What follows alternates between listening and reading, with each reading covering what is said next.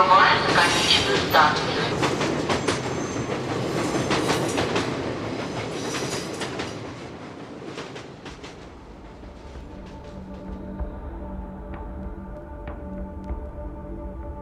Здравствуйте, уважаемые слушатели! В эфире станция «Конечная», подкаст для смертных. И сегодня мы с вами отправляемся в увлекательнейшее путешествие. Отправляемся с вами на Карибы, наконец-таки, как я и обещал. Будем разбираться, что там за культы.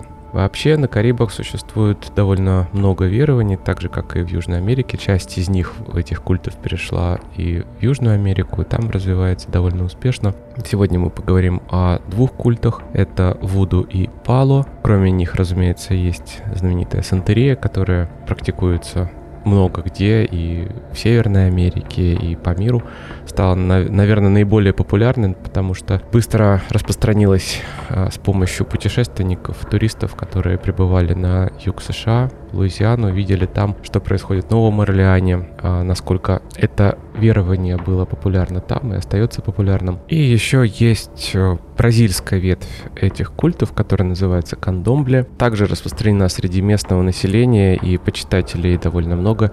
Я все-таки настаиваю на том, чтобы называть эти культы религиями по многим причинам. И когда я начну рассказывать, я думаю, вы поймете, почему это именно религия. Йоруба действительно религия мать всех этих верований, которая распространилась потом э, в Афрокарибском бассейне, породила вот все это многообразие, но дух Йоруба сохранился в каждой из них. Для начала поговорю об источниках, которые я использовал. На самом деле это самая сложная часть оказалась, потому что если англоязычных источников огромное количество и статей научных, околонаучных, совершенно какой-то дикой эзотерики, да, всего этого очень много, и книг тоже огромное количество, тоже совершенно различного калибра.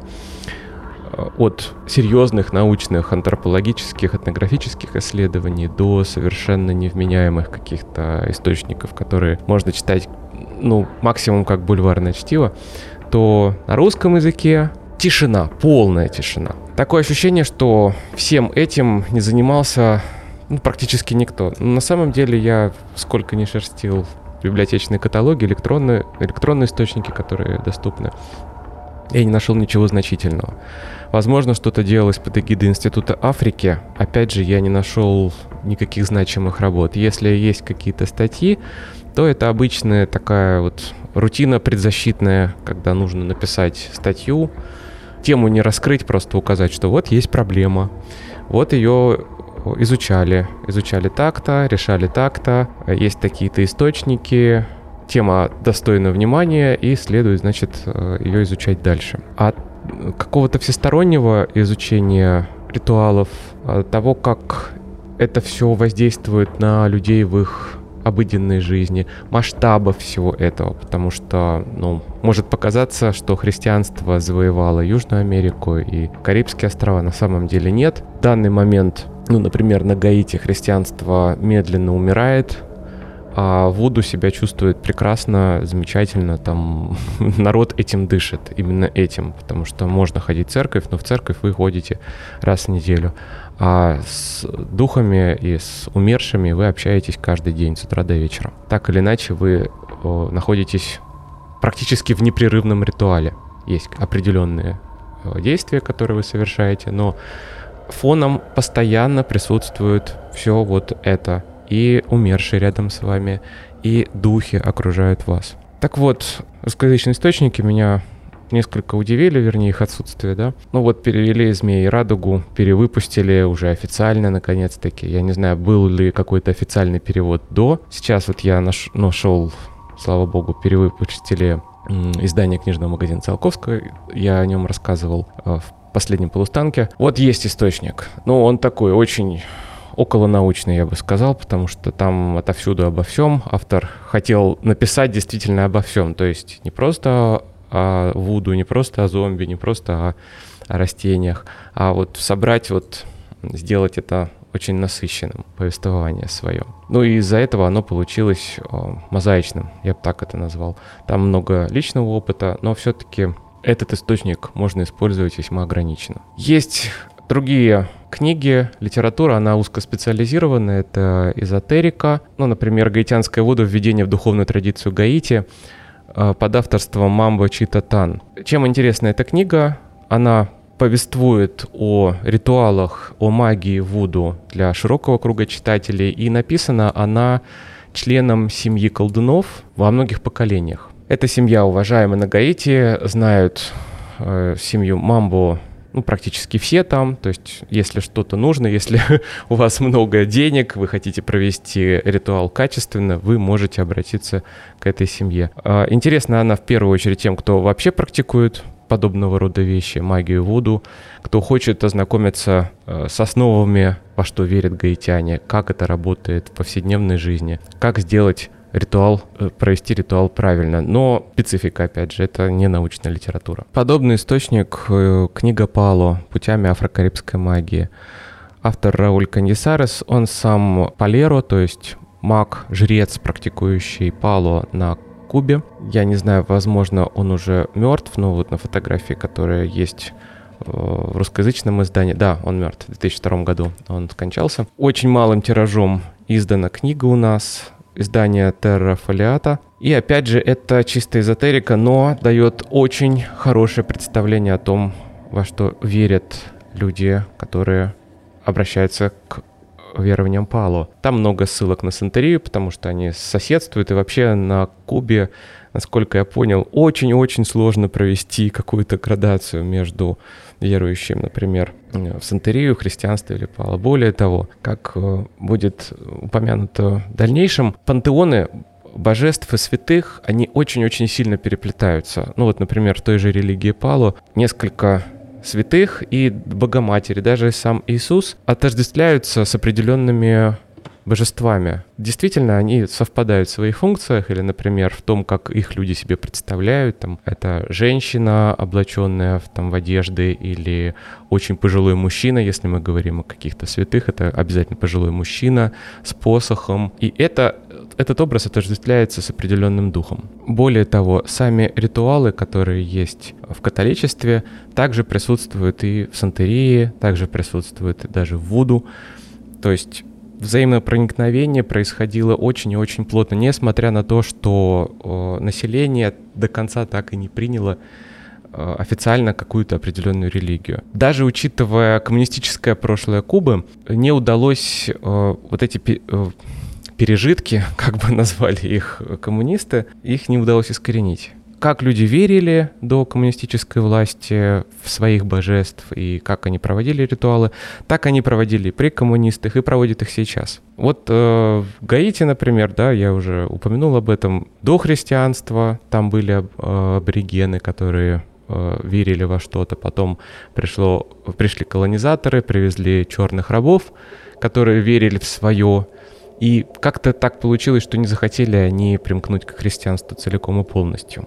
Итак, из зарубежных источников я бы упомянул документальный фильм Майи Дерен, который называется «Божественные всадники. Живые боги Гаити». Я выкладывал ссылку на него в сообществе ВКонтакте. Он есть в свободном доступе на YouTube. А, я видел версию только с англоязычными субтитрами. Можно и без субтитров смотреть, если вы знаете английский язык в достаточной степени. Э, очень рекомендую. Почему? Майя сама была человеком невероятно талантливым. Это буквально основоположница американского ки- киноавангарда. Она занималась этим очень долгое время. Два с лишним года она провела на Гаити, причем так получилось, ну, она увлекалась танцами с очень раннего возраста, и практически всю жизнь она танцевала. Это было то, что ее вдохновляло. Так получилось, что местные очень хорошо ее приняли, причем не препятствовали ей при посещении ритуалов, при том, как она снимала все это, фиксировала. Это были 50, начало 50-х годов. Черно-белая запись, очень много, э, так скажем, съемок без комментариев. То есть она фиксировала именно то, что происходило. Это не было какая-то специальная постановка для туристов, это были ритуалы вот ежедневные, каждодневные. Она при них присутствовала. Сейчас это сделать очень сложно по одной простой причине. Во-первых, э, гаитяне сейчас исповедуют, так скажем, обратный расизм, то есть к белым очень большое предубеждение испытывают. И если человек не принадлежит к другим расам, то им довольно сложно исследователям, ученым проникнуть вот в эти закрытые сообщества. А сообщества там очень закрытые. Действительно, это просто, ну, буквально большие семьи, так скажем. Или большие приходы, которые концентрируются вокруг определенных колдунов, определенных жрецов. Попасть туда чужому человеку ну, практически невозможно. Единственный путь — это если сами духи Луа решат, что именно этот человек угоден. Они ему благоволят, он может присутствовать при совершении ритуалов, и они даже могут сойти и в него тоже. Так вот, по всей видимости, Майя Дерен как раз и была таким человеком, угодный Лоа. Она присутствовала при многих церемониях, и это можно увидеть. Э, этот материал уникальный. В таком количестве и такого качества я записи больше не встречал, или они были постановочные, то есть это было просто ну вот, театрализованное действие, так скажем. Второй источник, который бы я с удовольствием перевел на русский лично, ну, потому что он до сих пор не переведен, и для меня это удивительно. Книга 69 -го года «Незримые вудуистские божества на Гаити» авторства Фрэнсиса Хаксли. Это племянник Олдоса Хаксли, которого я представлять вам не буду, все уже знают, кто это. А, ученый, он был биологом, он был антропологом, довольно много времени посвятил изучению южноамериканских индейцев. Ну вот э, Вуду его тоже заинтересовало, и на Гаити он провел тоже определенное время. Отцом его был Джулиан Хаксли, биолог, эволюционист, первый директор ЮНЕСКО, который также многое сделал для организации Всемирного фонда дикой природы. То есть со всех сторон этого человека окружали выдающиеся личности. Книгу сложно найти в электронном виде, в бумажном виде еще сложнее. На Амазоне я видел только несколько БУ экземпляров, и новых изданий я так не встретил. Следующий источник — это Джеймс Грэм Лейбурн, автор книги «Люди Гаити», 1941 год. Там также есть и о Вуду, и о зомби, можно почитать, если, опять же, достанете и найдете.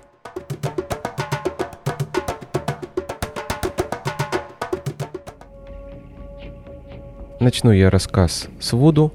Во что же верят гаитяне? Мой рассказ довольно плотно связан с тем, о чем я говорил ранее, то есть о с религией Йоруба. Самих духов огромное количество этих божеств, которые окружают нас везде и повсюду. Есть еще души умерших, ну то есть все как в религии Йоруба. И есть верховное божество, которое никоим образом не касается живых их дел, нашего мира вообще. С ним можно общаться только посредством других, меньших божеств, обращаясь к ним, вызывая их. Единственное отличие, наверное, от Йоруба заключается в том, что в Вуду с божествами можно общаться непосредственно. И нужно общаться только так. То есть вы даете свое тело для того, чтобы они в него вселялись, некоторое время в нем пребывали, отвечали на вопросы или совершали какие-то действия и потом покидали его. И делается это, ну, это представляет определенный риск, потому что вы можете призывать одно божество, чтобы оно вселилось в вас. Это делает, делает колдун, хунган, то есть добрый колдун. Есть злой колдун Бакор. И опять же разница между ними лишь в том, какие средства они используют. Бакор может использовать запрещенную магию, темную магию, которая вредит людям.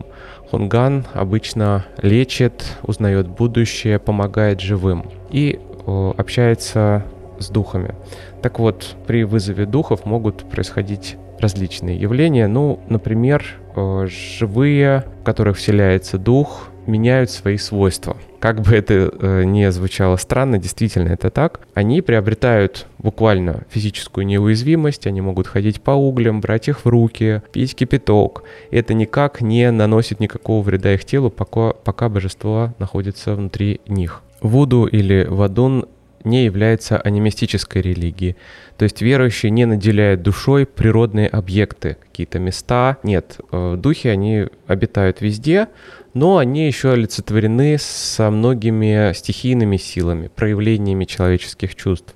Например, в море царит дух Агве, Агун — это дух огня и металла, есть богиня любви Эрзули, бог мертвецов Гёде, там целое семейство богов Гёде, и посредничает между всеми этими божествами Легба или он же Эшу, уже знакомый нам бог Трикстер, который помогает живым общаться живым и мертвым, живым и другим божествам. На самом деле счет вот этих вот божеств, которые почитает поклонник Вуду, может исчисляться тысячами.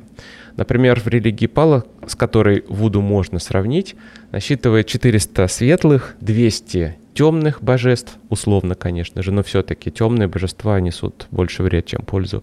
И одно божество, Эшу, о котором я расскажу подробнее позже, э, способствует связи между светлыми, темными и людьми. Божества влияют на человека на протяжении всей его жизни, буквально от зачатия до самой смерти и после нее. Хочет человек этого, не хочет, обращается он к божествам и, ну, дает им свое тело для того, чтобы они вселились в него.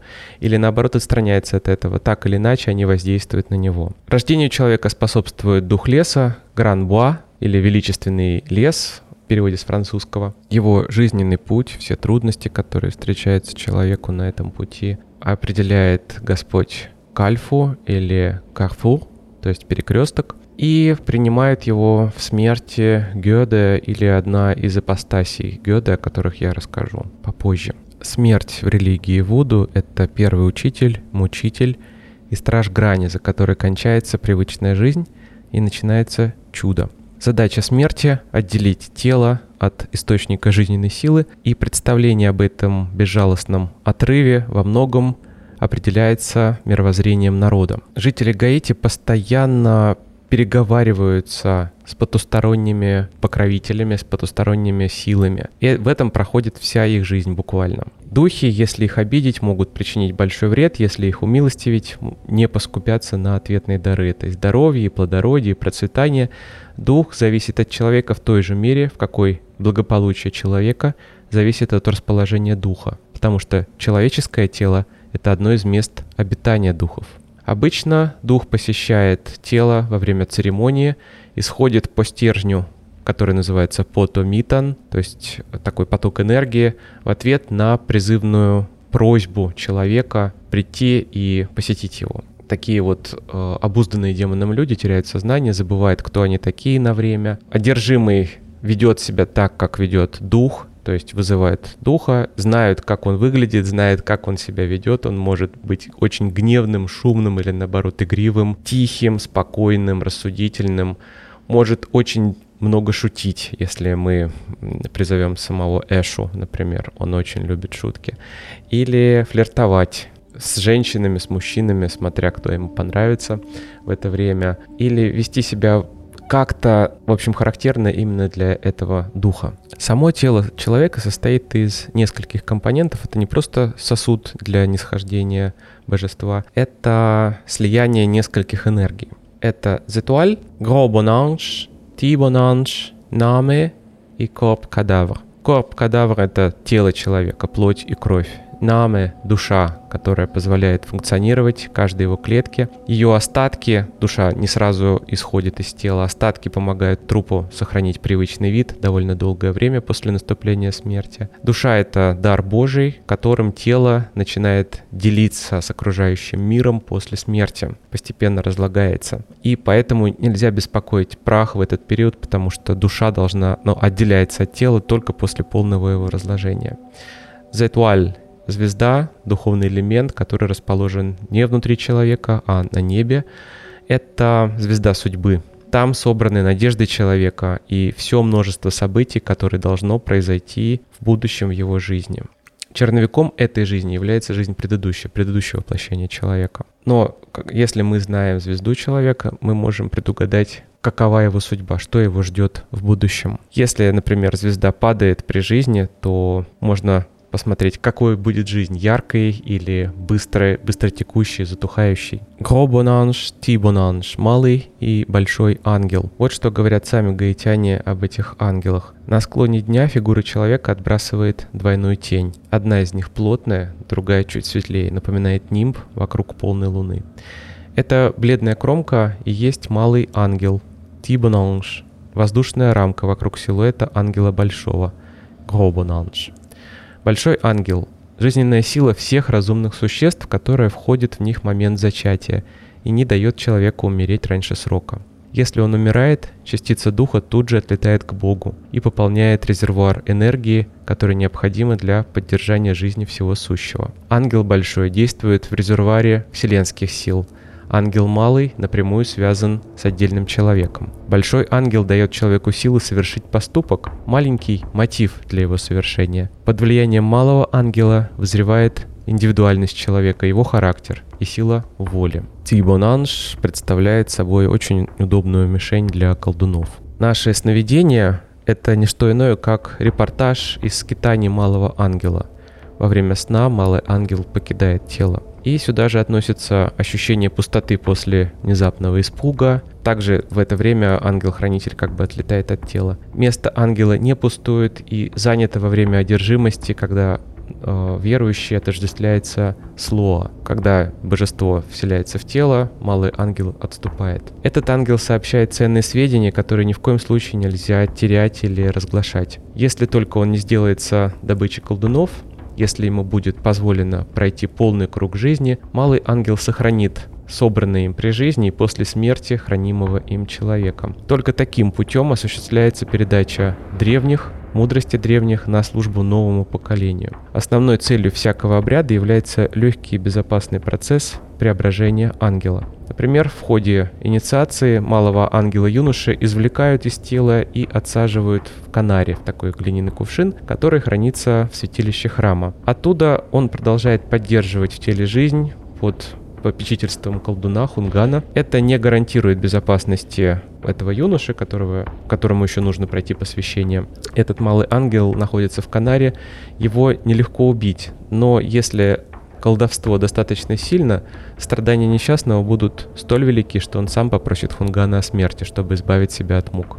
После похоронной церемонии малый ангел скрывается в пучине воды и пребывает там ровно один год и один день. Затем возвращается на землю во время церемонии в это Монандло и получает новую форму. Место истлевшего в могиле занимает душа, отныне именуемая духом, и она перемещается в еще один кувшин, который именуется Гови.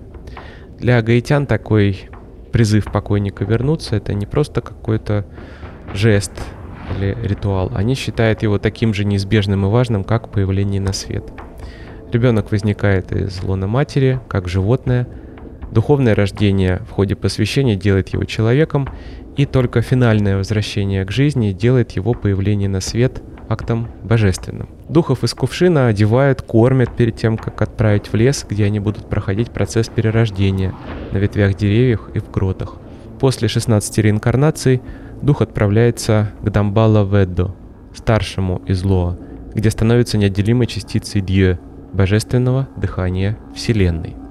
Вот настолько сложный процесс реинкарнации в религии Вуду, причем заметьте, человеку нельзя избежать ни одного этапа своей жизни. Он должен родиться, пройти обязательно посвящение, иначе он, ну, грубо говоря, будет бесполезен. Его душа не найдет покоя после смерти. Он станет не до конца человеком, если он не пройдет посвящение. И после смерти, наконец-таки, дух возвращается в цикл перерождений для того, чтобы покинуть его через определенное количество перерождений. После 16 перерождений отдельный человек, личность, превращается в общего предка всего человечества. Но чистая энергия не может э, никак проявить себя. И с этой целью возникают архетипы по образу и подобию Лоа. Это и есть одержимость, то есть проникновение духов в человеческое тело, которое завершает космический цикл от человека к предку, к чистой энергии, которая возвращается в виде божества и вселяется в тело. Вообще земная оболочка человека, его тело — это поле битвы между добрыми и злыми силами, между духами, которые дают здоровье, благополучие, и между колдовством, которое несет только болезни, разрушения и смерть. И вообще здоров человек или болен зависит не от наличия микробов, нет какой-то патологии, а от душевного равновесия пациента. Поэтому недомогание — это результат перекоса в неверную сторону, в сторону зла, которая превращает вот организм э, в нечто больное, подвластное злу. Традиции Вуду существует два типа болезней. Мирские болезни, которые можно излечить с помощью трав, каких-то настоев. Кстати, гаитянская медицина, она довольно обширна, и для нее специфическим является использование опасных компонентов. Компонентов, которые на первый взгляд, например, могут нести ни вреда, ни пользы, какие-нибудь минералы, камни или останки очень часто используются в медицине. Также яды.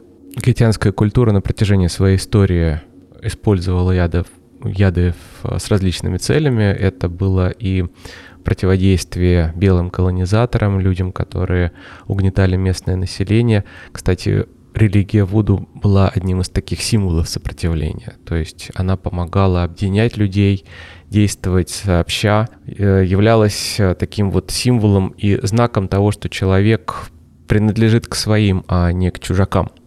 Так вот, яды использовались для отравления белых людей, для отравления коллаборационистов, тех, кто хоть как-то был способен э, нанести вред местному населению. История Гаити сама по себе очень интересна, если вы будете смотреть, я уже об этом упоминал, если вы будете читать, смотреть источники, действительно, вот как будто это происходило в какой-то другой вселенной, все, что происходило с этим островом и жителями его. Второй тип болезни — это болезни духовных компонентов, э, малого, большого ангела или души. И вот неминуемо возникают какие-то ситуации, когда злые силы берут верх, полное расстройство влечет за собой утрату духовных компонентов, и это ведет к физической смерти. И она, так же как и жизнь, не ограничена пределами человеческого тела. Человек начинает жить не в момент зачатия, а до того, когда Господь решает, стоит ли ему появиться на свет. Смерть наступает не с прекращением функций тела, а когда все духовные элементы выполняют свое предназначение. Поэтому адепт Вуду, который верит в бессмертие души, видит в смерти не окончание, а начало распада пяти основных элементов, по ходу которого один из них, малый ангел, может оказаться в плену у колдуна. И это очень опасная ситуация, потому что это мешает душе получить освобождение, вернуться э, в этот большой цикл перерождений, и человек может просто потеряться, он не станет предком, он не станет духом.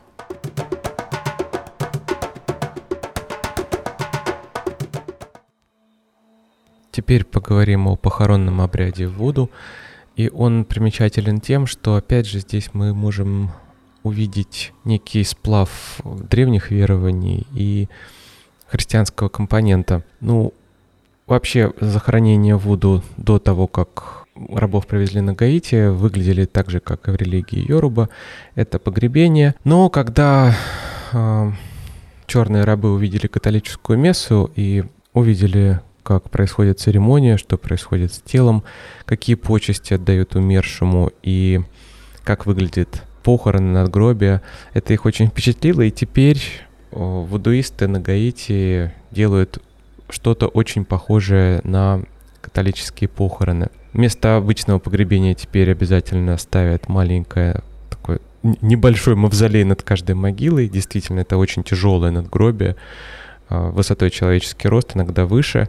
Иногда это действительно мавзолей с комнатой целой, туда можно войти, там есть э, стол, стулья, там можно посидеть, принести жертву. А, но если это небольшое вот такое надгробие каменное, там обязательно будет место для принесения жертвы, которое запирается на замок, э, забрано решеткой, чтобы ничего ни в коем случае не похитили, не унесли с могилы, и чтобы само тело было нетронутым, именно поэтому э, делают такое тяжелое надгробие. Также есть обычаи семейных кладбищ.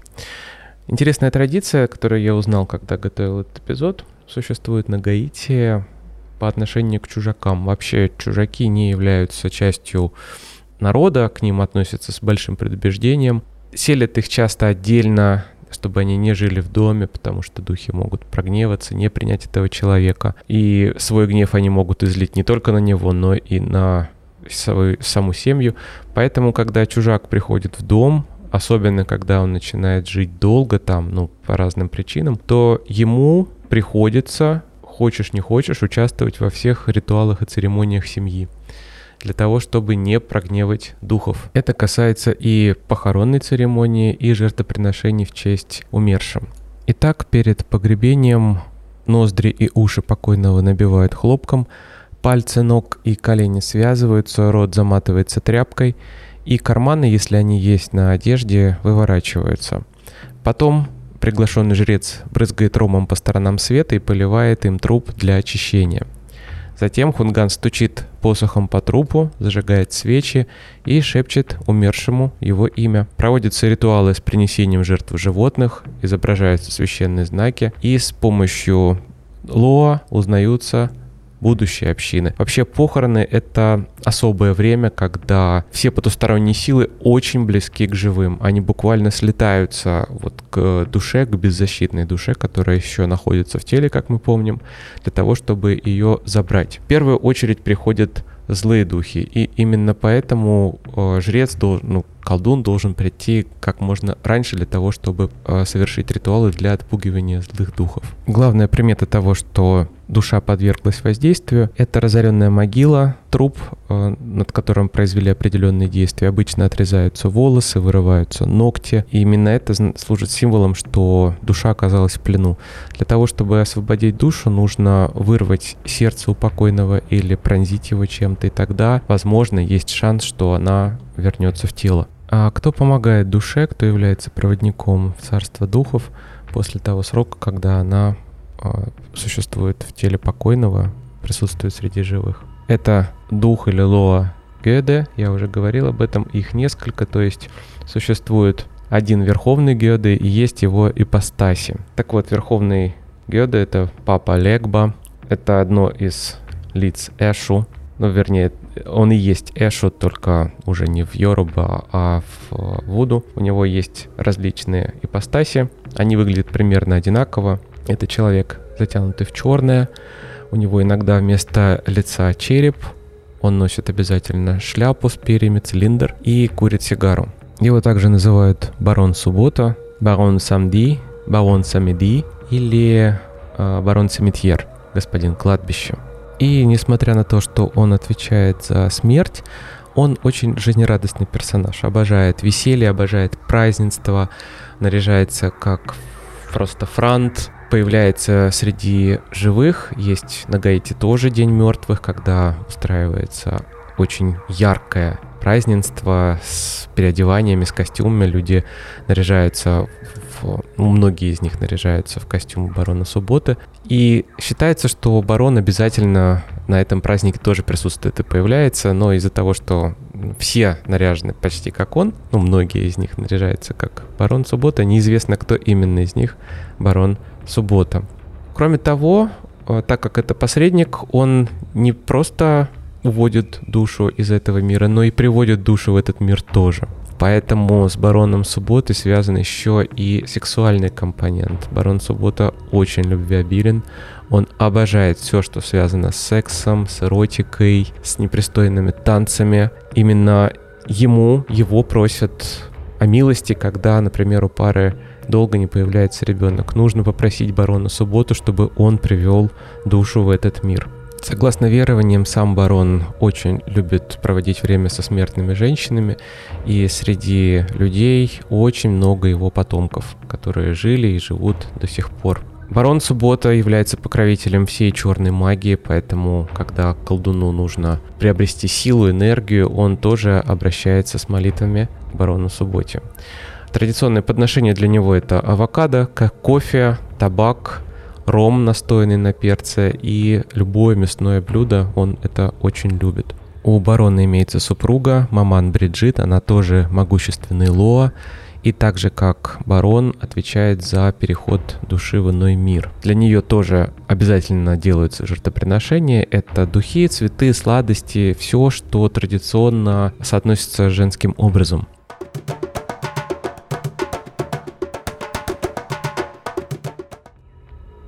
Перенесемся на Кубу. Там я нашел одно явление, которое меня очень заинтересовало. Его подробное описание, потому что ну, сам, сам этот предмет и само явление я знал довольно давно. А вот как именно его делают, как это появляется на свет, я встретил только в книге той самой книги Рауля Канисареса «Книга Пало». Я говорю о нганга, магическом котле, который делается для каждого жреца. Нганга – предмет, привезенный из Африки. Эта традиция появилась там и ну, существует до сих пор вот в различных видах на Карибах. Так вот, нганга означает тайна, душа или сила. В Африке нганга именует того, кто у кубинцев зовется жрецом Пало. На Кубе слово нганга относится к котлу, который является центром практики. Этот котел также называется пренда, что на староиспанском означает «драгоценный» и намекает на большую значимость нганга для Палера. Палера — это жрец Пала. Создание нганга сопровождается подписанием договора между живым и тем, кто пришел из мира духов. Дух, который соглашается работать с Палера, называется нганга лусамби или нганга ндоки — чтобы изготовить инганга, необходимо побывать в лесу или на кладбище, заключить договор с духом, а также узнать, как этим духом управлять.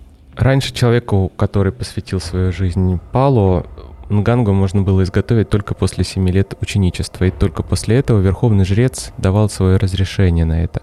Сейчас Нганга можно изготовить уже после одного года и 7 дней обучения. Нганга можно получить по наследству, но обычно для каждого нового жреца делают свой котел. Для нганга нужен определенный камень, который называется отан. Это темные, плоские, удлиненные камни с белыми полосами. Их напаивают кровью, делают для них жертвоприношение и помещают в котел. Потом этот камень это отдельная сущность, он должен питаться, когда питается, когда кормится весь котел, весь инганга. При полной луне жрец отправляется на кладбище с помощью оракула, с помощью гадания вопрошает у каждой могилы, готов ли дух, который живет в ней, жить в котле теперь. И когда он слышит определенный звук из могилы, какой-то гул или стук, значит, душа согласна переселиться в котел. Э, жрец чер чертит ромом крест на могиле, раскапывает ее и берет определенные останки. Череп, кости рук и ног, большеберцовые кости, ребра. Помещается все это в черный мешок и колдун возвращается домой. Накрывает черный мешок белой простыней, зажигает четыре свечи и выкрикивает имя мертвого человека, которое было написано над гробием. Затем на лезвие большого ножа помещается 7 горсток черного пороха и поджигается. Если все они загорелись, то значит дух точно готов поселиться в котле. Имя мертвого пишется на бумаге, помещается на дно нового котла, добавляется туда кости мертвого человека, 7 серебряных монет, и затем этот котел относится обратно на кладбище, закапывается недалеко от э, вскрытой могилы, остается там три недели под землей. После этого котел можно использовать для связи с духом. При изготовлении используется еще очень-очень много компонентов, все это кладется в котел. Вот такой получается странный, необычный фетиш для магических практик. Но на самом деле Нганга для колдуна это целый мир. Это такой вот такое изображение космоса, изображение нашей Вселенной. Она живет по своим законам. Для того, чтобы ее питать, нужно постоянно поставлять энергию в виде жертвоприношений. Так же, как и происходит это с э, космосом, куда постоянно возвращается энергия после э, многочисленных реинкарнаций. Души превращаются в чистую энергию и опять возвращаются к Творцу.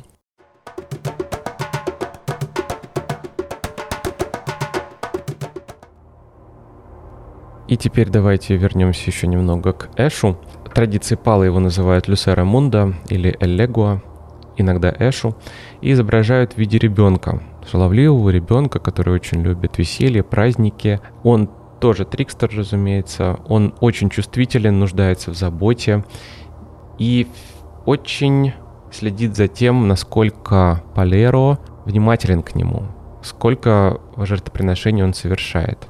Почему жертвоприношения Эшо настолько важны, я сейчас расскажу целую историю, там есть. Я думаю, что эта сказка была привезена из Африки, а, вряд ли она появилась на Кубе, слишком по-древнему она звучит. Эшу также называют Эль Портеро, страж врат, без его благословения нельзя проникнуть ни в одну дверь, нельзя переступить ни один порог. История называется «Как Элего исцелил Господа Всемогущего». Кстати, Элего очень напоминает имя Легба. те далекие времена, когда Лудумары готовился уйти с земли и оставить власть над ней своим детям, Ариша, произошло неслыханное. Напомню, что Ладумара — это творец, который слишком устал для того, чтобы управлять созданным им миром, и доверил власть Ариша, тем самым божествам или Лоа. Отец Ладумары, сам всемогущий бог, заболел. Все Ариша пребывали в смятении, пораженные тем, что Великий оказался недееспособным. Укутанный в роскошное шелковое одеяло, всегда живой Ладумары, выглядел теперь все более и более слабым. Каждый Ариша по очереди пытался вылечить его, используя те знания, что у него имелись, но все попытки были тщетны. Абатала и Алакун, двое самых могущественных детей Ладумары, начали готовиться к немыслимому, к смерти Бога. Ифа, воплощение судьбы, осенило. Среди них есть один Ариша, к которому никто не догадался обратиться – Эшу Белеке – это был маленький несносный реша, похожий на ребенка, которому нравилось жить там, где он находил убежище, например, глубоко в джунглях. Из-за его странного облика и противного характера Эшу был изгоем среди Ариша, которых вполне устраивало, что он решил жить отдельно. Ачосио де Мате, воплощение охоты, был отправлен на поиски Эшу Белеке и нашел его, конечно же, на одной из заброшенных свалок рядом с маленькой деревней. «Приветствую тебя, благородный брат», — сказал Ачоси. Жуя кусок разложившейся крысы, Эшу даже не удосужился поднять голову, а просто послал богу охоты. «Я не хочу отвлекать тебя от размышлений, но наш отец заболел, и мы перепробовали все возможное, чтобы его вылечить. И тщетно. Ты наша последняя надежда. Естественно, вы ничего не можете поделать, ибо единственное, что способно избавить Аладумара от страданий, находится здесь, на этой убогой свалке. И, конечно, никто из вас, высокородных, задранными носами кверху, не стал бы собирать здесь падаль. Не беспокойтесь, я его вылечу. Он не виноват, что вы все кучка неудачников. В тот же миг Эшу принялся собирать в зловонной куче какие-то травы, затем хорошо и растер их и смешал с какой-то мутной жидкостью, что была у него с собой. Эту микстуру Эшу стал давать Эладумаре, и почти сразу после этого тот пошел на поправку. Итак, Творец был благодарен Эшу, что повелел с этого дня всем Ариша уступать ему, позволяя получать первое приношение на любых церемониях – и просить его благословения на всякое начинание. Кроме того, Эшу стал повелителем перекрестков и посланником Господа. Он также сделался Ариша, который, властвуя над Агахун, духами зла, проводит человека через величайшие испытания. Это была самая щедрая награда для Ариша, каковой спас самого всемогущего Бога. Здесь очень интересный сюжет есть о смерти Бога. Оказывается, в традиции Пала, как и, я думаю, в Вуду, как и в Йоруба, боги смертны. Даже сам Творец смертен, он не избегает этого закона, он может заболеть и умереть. И это очень-очень любопытный момент.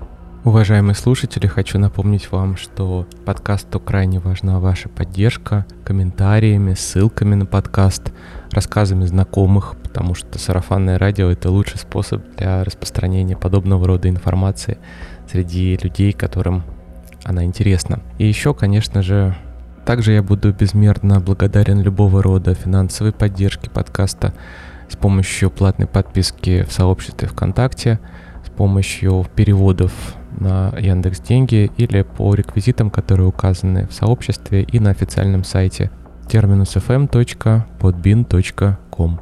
Большое вам спасибо. В завершение сегодняшнего эпизода я бы хотел поделиться теми ощущениями, на которых я себя постоянно ловил вот в течение всего времени, что я работал с материалами. Такое ощущение, что Вуду и все другие культы очень помогают человеку справляться с одной непростой вещью. Дело в том, что там люди живут в традиции непрерывно. Ну, что характерно для, я думаю, любого традиционного уклада. Человек точно знает, что нужно делать и когда. И как. У него не возникает вопросов и сомнений, для чего это нужно делать, что мне это даст. У человека есть надежда, у человека есть вопросы, проблемы, с которыми он обращается к высшим силам, но в случае Вуду здесь очень интересный парадокс, он обращается к самому себе, потому что высшая сила не сходит в него.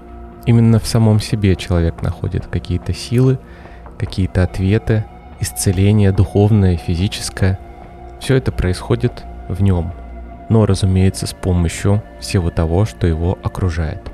И в том числе с помощью предков, которые ему помогают даже после собственной смерти. Для них подобное существование, каким бы странным оно ни казалось нам, со всеми церемониями, ритуалами, жертвоприношениями, одержимостями, совершенно естественно. Они не знают ничего, что могло бы помочь им в их существовании лучше, чем то, что они делают. Для них это единственный верный путь. Я очень надеюсь на скорую встречу с вами. Помните, жизнь прекрасна.